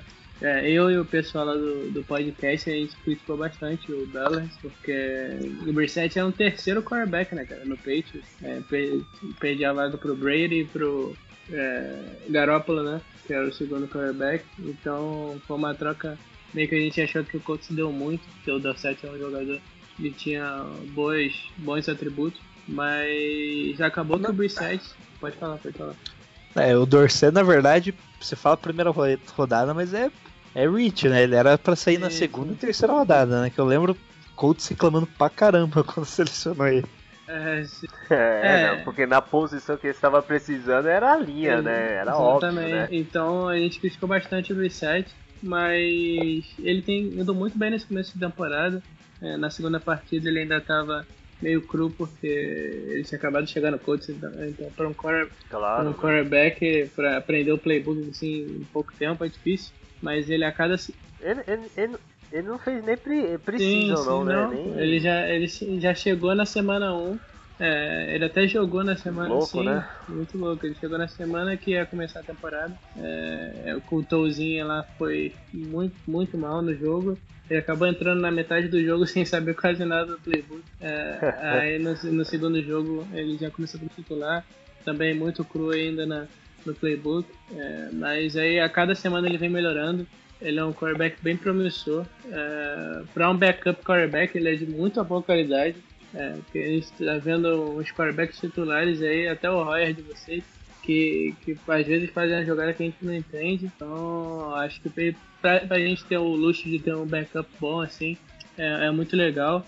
E ele está jogando muito bem. Ele já tem três touchdowns corridos, que é mais que o que Ezekiel Elliott tem essa temporada. Ezekiel Elliott e outros jogadores também, outros running backs. Melvin Gordon também tem menos de três touchdown- três touchdowns corridos, então Dallas tem, tem ido muito bem. O Colts só tem dois touchdowns passados na temporada, mas ele tem corrido muito. Quando chega ali na red zone, ele tem sido uma ótima arma correndo, né? Então, que tem ajudado muito ao Colts a quando chegar ali conseguir o touchdown. Uma pergunta que eu faço pra você, por causa que desse bom rendimento do Jack Brissett, é, dá para descansar o Andrew Luck até essa temporada, né? Não, Ou então, o Chuck Pagano tá sedento pra colocá-lo ele já logo na... Não nessa semana, não, o próximo. É, então, é, esse bom rendimento do Brissett realmente ele deixa o Pagano e o GM lá mais confortáveis né, em relação ao Luck. porque não precisa forçar o cara é, voltar ele, mas eu acho que ele vai voltar essa temporada, com certeza. Ele ainda joga essa temporada. É, a nossa previsão lá do, do pessoal do Colts tem sido para voltar para semana 9 ali, 9 no máximo 10. É, 9, sim, 10. sim. É, mas Já passou do bye? Qual é o bye é, de na vocês? semana 11. na semana- Ai, seria bom isso, é, na semana 12. Uhum. Tô- Porque aí já tem o bye, né? Mais um preparamento pra ele, dependendo do adversário também. Se for jogar em casa, excelente, deslocar. Sim, né? sim. É, vai depender muito de como ele se comporta nos treinos, né? Porque ele voltou a treinar semana passada só. Treino... Ah, mas o Lucky, o Lucky, o Lucky é É, disciplinado. ele cara. é, ele é muito. É, E é- é outro, é top, é. Sim, sim. E ele é, ele é muito competitivo também, né, cara? Então, se ele tiver saudável, ele Não. vai ficar enchendo o saco dos técnicos pra poder jogar. Então, por isso que eu acho que acho difícil ele não jogar nessa temporada. Por isso, porque ele ia ficar enchendo o saco, ia ficar irritado. E então acho que ele deve voltar aí lá pra, como eu já falei, só 9 ou 10. E no máximo aí, se, se eles quiserem esperar, né? Podem voltar depois da bye também. Acho difícil que ele volte depois da bye. Acredito que ele volte mais um, um, uns dois jogos, um ou dois jogos aí antes. Ele já voltou a treinar, né, semana passada. Só que como é uma lesão complicada, no... acho que não seria nem interessante nem essa semana ele voltar, né? Acho que vão dar um tempo aí Não, pra aproveitar que o BC tá, tá, tá segurando bem as pontas, aproveitar e deixar mais um tempinho. Então já é isso, vamos falar da linha ofensiva? Vamos. A linha ofensiva fica como destaque o Trent Brown, né? Que eu acho que tirando um lance ou outro ele, que ele foi um pouco mal, no restante ele sempre segurou bem a pressão. Ah, o, O, Kilgore. o o lembra, só pra lembrar tem um lance do TD do, do juiz, né? Que foi lá na Red Zone. Ele, ele fez um bloco sinistro, cara. Empurrou o cara pra, pra o juiz fazer o TD, foi interessante. Ah, o Kilgore foi bem nesse jogo, incrivelmente. Não, sof- ele não sofreu, não deixou nenhum sec, né? Não, nenhum sec foi na conta dele, pelo menos. Ele Ah. acabou deixando uma pressão ou outra, mas na maioria das vezes ele conseguiu segurar bem dessa vez, né? Eu acho que foi o primeiro jogo que a gente pode, falar assim dele. Os dois, os dois guards, como eu falei, você não vai ver isso nas métricas, né? Do, por exemplo, do Pro Football Focus, que eles fazem por métrica. Você não vê esses lances que eles que tem erro de comunicação entre eles, né? Que seria quem eles deveriam marcar. Eles acabam fazendo double team no jogador errado, deixando o melhor pass rush do, dos Colts marcação individual, em bloqueio individual. E isso é uma coisa que não aparece numa métrica, por exemplo, então eles não aparecem como maus, como tendo uma partida ruim, mas mesmo tendo cometido essas falhas. No último teco que a gente vai falar é o Joe Stanley, que teve um dos piores jogos da, como na carreira dele, né, com o 49ers. É, Por quê? Por que ele jogou mal tanto assim? Bom, é, contra o Colts ele foi basicamente dominado pelo Jamal Sheard, né, que foi além de conseguir aquele sec que a gente já havia comentado, ele conseguiu duas pressões, um, é, duas pressões em cima do, do Royer, em cima do Stanley. Lembra que até o jogo passado a gente tinha comentado que somando todos os jogos eles tinham É. sofrido cinco pressões, é, contando tanto o Stanley quanto o Trent Brown. Só nesse jogo o Stanley já sofreu um sec mais duas pressões. né? além de. Ô louco, É. cara. Então, É, não tem como. esse jogo ele não foi. E também não ajudou como a âncora no jogo corrido, né? Ele não teve um bom desempenho no jogo corrido, auxiliando no bloqueio do jogo corrido. Foi um desempenho comum, assim, normal de um, de um tackle, né? Não foi o desempenho que ele estava tendo nos últimos jogos também. Então, a nossa linha tem sofrido muito nesse começo de temporada. Não, nossa, não só nesse começo de temporada, há muito tempo já. É, sempre sofreu muito com o Luck e agora o Brissett está sofrendo com isso. É, até a gente teve a volta do nosso center lá, Ryan Kelly, que é um center excelente. Que a gente draftou em 2015, 2016, perdão. É, que é um De Alabama. Sim, sim. É, de Ele é Alabama. um ótimo center e deve dar uma melhora boa pra nossa linha. Mas esse foi só o primeiro jogo dele, então ainda tá voltando. Ele tava fora, ficou fora desde a da pré-temporada, então ainda tá retornando no ritmo normal dele. Mas a nossa linha ofensiva tem sofrido muito, principalmente ali no lado direito, né? cara? É o Joey Hay, que não sei se vocês lembram, naquele naquele sec do Dummerville, que ele caiu no chão até, passou vergonha lá naquela jogada. E ele tem ido muito mal. É, ele tem ido muito mal, por- até porque ele não é um teco, né, cara? O nosso teco titular tá, tá machucado, que é o Good, e ele tem. Ele é, ele é guard, né? Ele tá jogando de teco ali pra quebrar um galho, mas não tem conseguido ir bem. E a gente tá sofrendo muito ali do lado dele. Mas em geral, acho que a ofensiva não foi tão mal assim em comparação com outros jogos, mas ainda tem muito que melhorar. Perfeito. Ah, algumas menções para Special Team e coordenação técnica? Ou... É, só as que a gente já comentou, né? O nosso play calling ofensivo tava bom e o defensivo tava muito ruim, né? Deixando sempre muito espaço, ou seja, tá ficando muito soft, muito leve, querendo confiar mais na agilidade do que no que na, na qualidade física dos jogadores. E, a nossa, e o sistema 4-3 é um que deve priorizar a qualidade física dos jogadores. Você utiliza um 4-3 justamente para não depender tanto de jogadas individuais. Então vamos lá, vamos dar aquelas notinhas de ataque e defesa. Primeiramente da defesa, Jailson, de 0 a 5. Era 5,5, que falhou muito, né? A defesa. Beleza. O e-mail, eu vou dar nota 2. eu, eu tô sendo generoso nesse ponto, pelo menos da defesa, porque eu acredito em uma evolução. É, e você, o que você acha da defesa dos Colts, claro, de 0 a 5? Qual é a sua nota, Lucas? Defesa, cara, eu acho que eu vou com dois também, porque é, porque a defesa foi até bem na, na primeira metade, vocês só conseguiram fazer seis pontos, mas você deu muitos pontos ali no finalzinho do jogo, né, cara, que tem sido um grande, um grande ponto aí pra gente na temporada, cedendo muitos pontos no final do jogo, então por essa pontuação aí no, no final do jogo, Fortnite conseguiu caminhar muito fácil, eu acredito que vai ficar com dois ou um dois e meio aí, sendo mais otimista. Beleza. Você, o Jailson, o ataque. O ataque, como eu disse, né, em alguns momentos parecia um ataque profissional da NFL, É, Nero. Carimbado. mas em alguns momentos ele bem parecia bem trajado, fraco, né? Então uma nota 3,5 bem tá demais. bom, tá bom demais já. Ah, eu vou dar nota 3 por causa do Beatle, do Breda e também o individual do Garçom, espetacular, que salvou mais uma vez. Você, o Lucas, que você achou o ataque dos pra Colts? ataque, Zero- zero- 0 a 5, pra ataque eu vou dar uma notinha maior. Eu vou dar um 3,5 também. Eu acho que o ataque tiveram bons pontos aí. é, pontos promissores como o Marlon Mack, o T.Y. É, o Jacob Brissett também jogou bem, apesar da interceptação lá. Então achei que o nosso ataque tinha sofrido muito, cara, no- nos jogos anteriores. Então achei que o ataque deu uma melhorada boa. né? E eu vou dar, dar uma moral pra eles aí, vou dar um 3 ou 3,5. Tá, perfeito. E o Jailson, pra você, melhor jogador dos Niners dessa partida. Acho que dá pra colocar o George Kittle, né? O George Kittle ou o Ray Armstrong. Ah, meu Mas eu fico com o Eu gostei do Trey Brown, hein?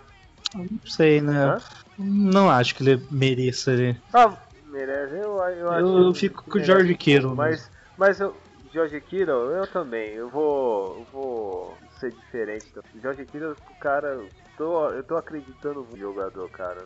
Dá uma moral pra novo plantel que o Caixan tá colocando. É, é nitidamente mais pra frente vai ser aquele jogador estilo pontuador que o Zach Entz tá fazendo, Eagles, o Kelsey que tá fazendo Kansas City, até que quem sabe chegar no nível do Gronkowski aí, a importância dele nos Patriots. Vamos ver, né? Porque o garoto tem talento. É, o George Greer vai ser o cara do- da capa dos Niners nesse podcast. E só pra mencionar pra você, Lucas, pra você, qual o melhor jogador do Colts dessa vitória? Pra mim, como eu já falei aqui anteriormente, o melhor jogador do Colts, o melhor da partida foi o Marlon Mack. Ele, apesar de poucas carregadas, ele foi muito decisivo nas três jogadas principais do Colts no jogo, que foram os dois touchdowns que ele fez um, é, quase fez o outro, deixou perto de fazer o outro e salvou no final para não ocorrer um empate lá. Ele conseguiu uma corrida de 35 jardas, deixando o Colts em área de field goal para o United né? Então acho que ele teve grande impacto nessa vitória e para mim, para mim, o melhor jogador vai para ele. Perfeito. Então, finalizando essa pauta, vamos rapidinho nas previsões, Jailson. Porra. Então, previsões para semana 6.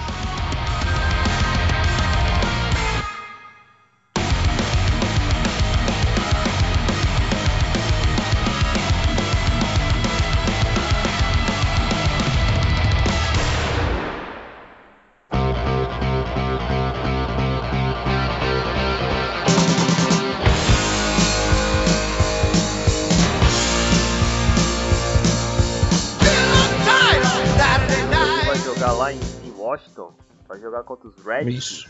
Nosso futuro QB. Será? Será? Tá, tá, tá, tá. Então vamos funcionar aqui. Que a gente vai jogar no FedEx Field. O horário vai ser a uma hora da tarde. Uma resumida breve, Jailson, pra você. Como que vai, vai decorrer essa partida? Qual é o que a gente tomar cuidado? Bom, primeiro parte estatística, né? nos últimos cinco jogos, quatro vitórias 49ers, uma dos Redskins. Isso é questão de estatísticas, daí a gente tem a comparação direta, né? Que a gente tem o nosso quarterback com 1.211 jardas, enquanto Kirk Cousins está com 1.004 jardas. Só que o Brian Hort tem 4 touchdowns, o Capitão Kirk lá está com 7 touchdowns. Só que o Brian Hort tem aqueles 4 interceptações, né, que dá uma pequena diferença depois. Uh, recebendo passe, o nosso principal recebedor é Pierre Garçon, com 379 jardas. E o deles é o Chris Thompson. Isso mesmo, Chris Thompson, que é o running back, né, com 235 jardas. E já, já correndo, nosso principal corredor é o Carlos Hydes, com 332 jardas. E o deles é o Semenge Perrin, com 143 jardas. É, em pontos, nós estamos a 25 ataque, enquanto os Redskins estão em 13 uh, pontos sofridos, a nossa defesa está em 22 os Redskins 18 é, passes por jogo, nossa média é 221, que coloca a 20 defesa. E dos Redskins, Redskins passes ofensivos. É, é muito difícil falar Redskins. É passes por jogo, tá? É pass, jardas passadas. 221 de média, que é a 20 da NFL, enquanto os Redskins, Redskins está com 233, que é a 14. Ou seja, está meio próximo ali. Correndo, o nosso é 96 jardas de média por jogo, que é a 20 da NFL, enquanto os Redskins está com 130 jardas por jogo, que é a sétima. Já a defesa, a nossa, sofre em média 249 jardas, que é a 26, os Redskins 222, que é a 15. Contra a corrida, o nosso defesa sofre 116 jardas de média, que é a 19, contra 88 jardas de média, que é a décima dos Redskins. Então, nisso, o que a gente tira? O nosso time tem na média de vigésimo, tanto ofensivamente quanto defensivamente, né? E os Redskins têm um ataque melhor, que é 14 e 7 correndo, e uma defesa melhor, que é a 15 contra passe e décima contra a corrida. Ou seja, em todos os parâmetros que você olhar, os Redskins teoricamente estão melhores que a gente. Tem chance de vencer, com certeza. É, mas tem algum ponto que a gente tem que tomar muito cuidado, além do nosso QB? Ou... É, quem vai correr, né?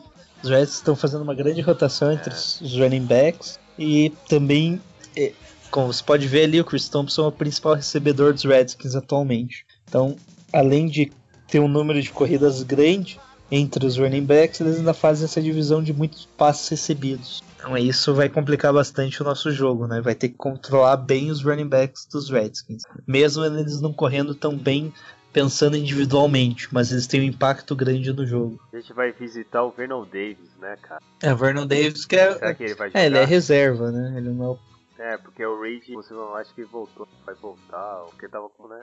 Isso. É, ele nem tá na lista mais os contundidos, não tá limitado mais. É. é o Josh Norman, que é o principal cornerback, tá, vai estar tá fora. Então, bom, bom. É, o Robert Kelly e o Josh Doxson provavelmente vão jogar.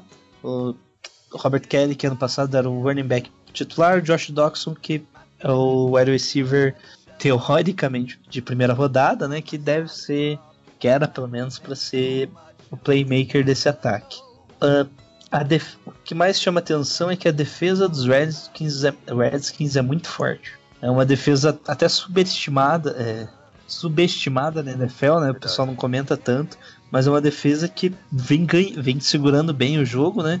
Em alguns momentos ela que decide que o que Washington vai ganhar aquela partida com o Kirk Cousins controlando bem o, a, a, posse né, do, do, ataque e a defesa segurar bem o ataque adversário. Ah, esse, esse jogo para defesa é muita pressão para ele, Isso. né, cara? É o, é o único jeito é, é ter que fazer jogadas assim. E faz pelo menos o, o Kirk Cousins é, descontrolar um pouco e tentar fazer passes é, andando, né, correndo, né, scramble, eu acho que é um dos pontos importantes, porque se ele fixar no chão e encontrar um recebedor, velho, perigo na certa. Vamos ver, né, que se a blitz funciona. Será que funciona, Jailson? Ah, não sei, porque a linha, Com essa a linha, linha do de Washington é boa também, né? É, É, Algo que a gente ponto, vai né? se preocupar muito é que a gente vai ter quatro dos nossos defensive backers estão questionáveis para a partida. O aquela Winterspoon que estreou contra os Colts agora, né? O Eric Reed, Já, já, se, sim, já se machucou? machucou, conclusão ainda. Caraca, meu O Eric Reed que não sabemos quando volta, né? Deus. É. Não, não é certeza que volta. O Rashad Robinson saiu do jogo, né? Com contusão, só que não anunciaram onde. O Asa Jackson também, apesar de não jogar, né? É, ele é a dúvida. É. E o Adrian Colbert também, o, o hamstring, né? Conhecido como cordinha do presunto, né? Ele lesionou ali se tá sentindo dores na região. Então, nisso a gente teve que puxar dois cornerbacks aí que estavam pra- praticamente aposentados, né? Pra compor o time aí que é questão do Ruben Foster, ele é listado como questionável, mas possivelmente não vai jogar ainda contra os Redskins. Ele deve voltar aos treinos na quarta-feira agora. É, o, a nossa, o, o comportamento do nosso ataque vai ser nos passes de novo, arriscar mais nos nossos de novo não, né? Que a gente tá arriscando bastante passe longo, né, ultimamente. Acho que é É, que a então, grande diferença pro time esse ano, pro time dos anos, anos passados, é que esse ano a gente tá arriscando a, play- a big play direto, né? Todo jogo tem. Estamos arriscando É, mas- e tá entrando de vez em quando. no, no caso do Goodwin, principalmente que não tem o Norman, vai ser um, um ponto bom, né, cara? Explorar esses passes longos assim de forma coerente, certa, né? O cara não dropar. Mas ele pode pegar de surpresa contra o Washington. É, pode ser algo que ajude bastante durante o jogo, né? Mas depende muito mais do Goodwin do que de qualquer outra coisa. É, isso é verdade, É isso. né? Mas eu acho que o outro ponto, quando os Reds que pegaram, jogaram com os Kansas, a variação é que não sei se o game plan do, Shannon vai utilizar umas variações de tarentes, passes slot.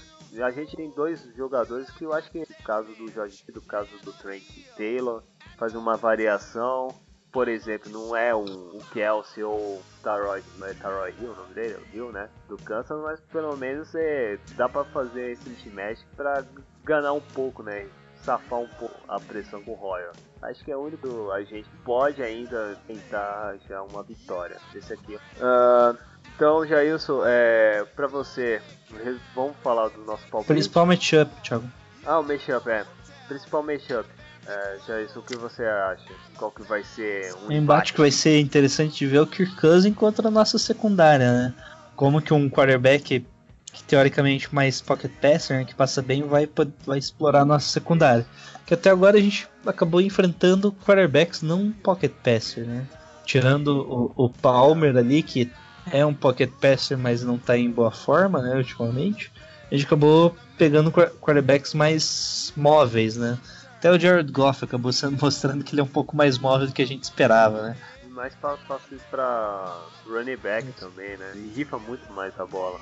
Bom, vamos ver então como que vai ser a nossa secundária, tendo que realmente marcar os wide receivers adversários. Ah, puta, principal mismatch pra mim. Ah, eu vou arriscar o Carlos Hyde. Quero ver como suporta, ele vai suportar essa defesa dos Reds. Porque a gente tem que ganhar um jeito de cansar a defesa, né? De um jeito de outro, cansando é que a gente consegue vencer. E se não for o Hyde, o Breda, vai ser, vai ser interessante é, esse embate, por causa que Washington já, eles já ele mostra um, a defesa, mostra uma presença de cansaço. Quem assistiu o Monday, foi o Monday Night ou foi o Sunday Night? Foi o Washington Kansas. Acho que foi o Monday Night, né? É que o problema não lembro. é que o Washington é por causa que o Washington é, tava em bye, né, na semana 5, tava bem descansado, vai jogar contra a gente. Mas eu acho que é o seguinte, é, o Kansas quando demonstrou contra o Kansas, eles ficaram muito cansados, essas variações de corrido, passe curto, que vai ser uma boa mismatch o Carlos Hyde se redimir contra os Colts. Ah, pra você, Jailson, vitória Eu ou não derrota? vejo vitória nesse jogo aqui, Quanto não. vai ser? Acho bem não. difícil, mas né? Esse, esse acho que vai ter uma derrota aí de uns 10 pontos de diferença. 10 Isso. pontos. Não, dá quanto mais ou menos? Ah, uns 30 a 20 mais ou 30. menos. É, pode ser muito ponto que passa. Ah, eu acho que hoje não vai chegar a 10 não.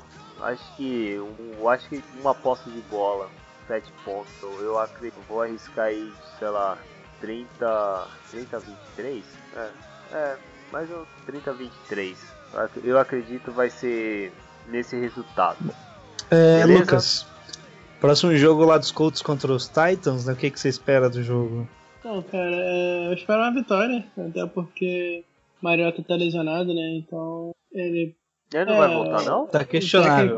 É, questionável. O técnico disse que é uma decisão pra, pra última hora, né? Mas minha aposta é que ele não, não joga ainda nesse jogo. É uma lesão muscular, é bem complicado. Então, Ah, o Cassé é muito Sim. ruim, hein, cara. Tem que Sim, aproveitar sim, mesmo. então, se o Cassel for o quarterback titular, eu acho que o Colts tem grande chance de ganhar.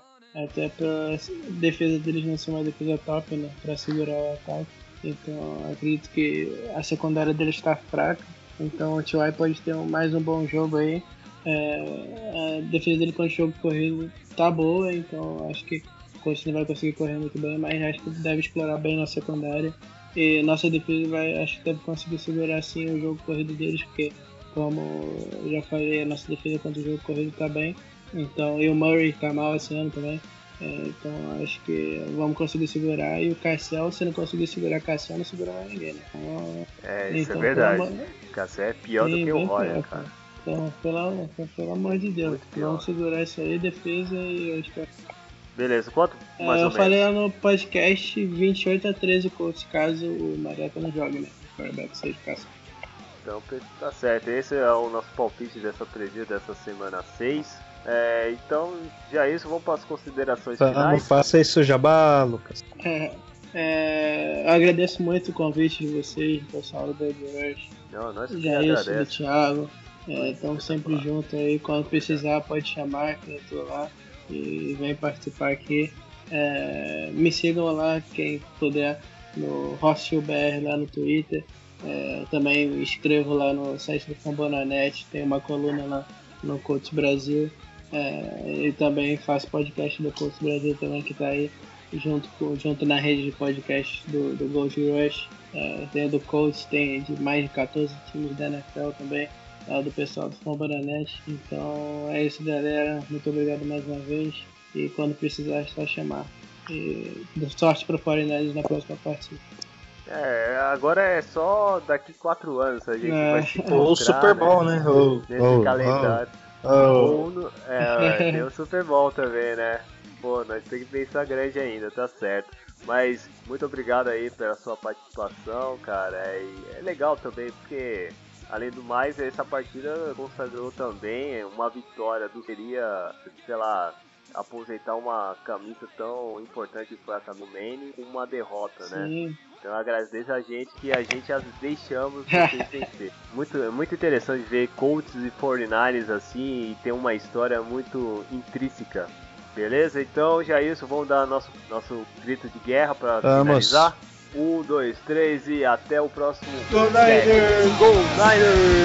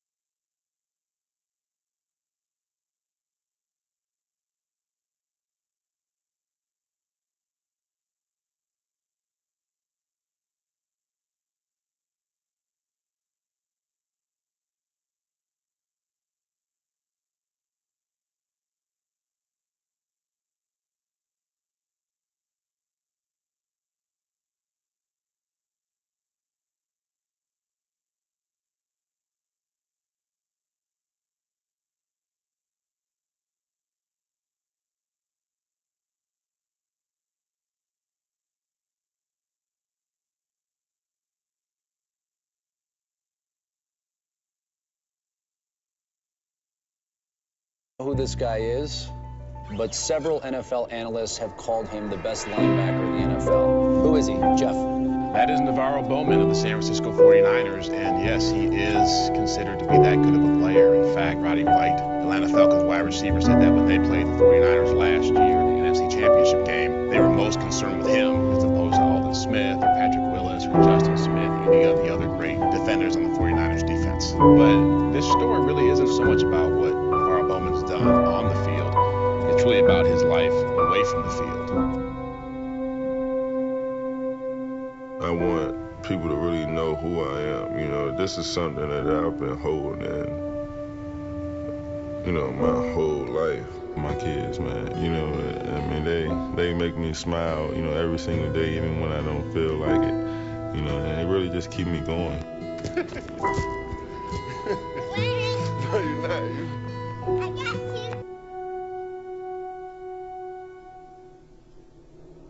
second down. Ryan takes the snap, throws the slant to the left side. It's Ridwell intercepted. The 49ers